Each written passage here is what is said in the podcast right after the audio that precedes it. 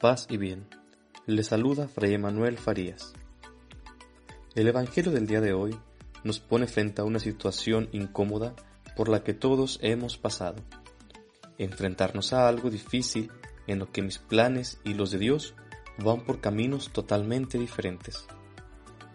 Los discípulos esperaban a un Mesías de todo tipo, desde un profeta hasta un guerrero, menos a uno que muriera en una cruz.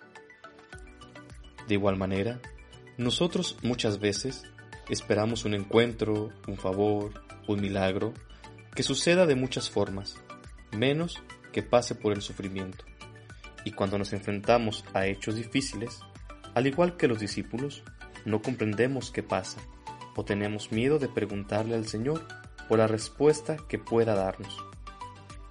Ser cristianos no significa estar exentos del dolor y los problemas, sino enfrentarlos con la certeza de que si pasamos con Cristo juntos la cruz, al final, juntos con Cristo, resucitaremos.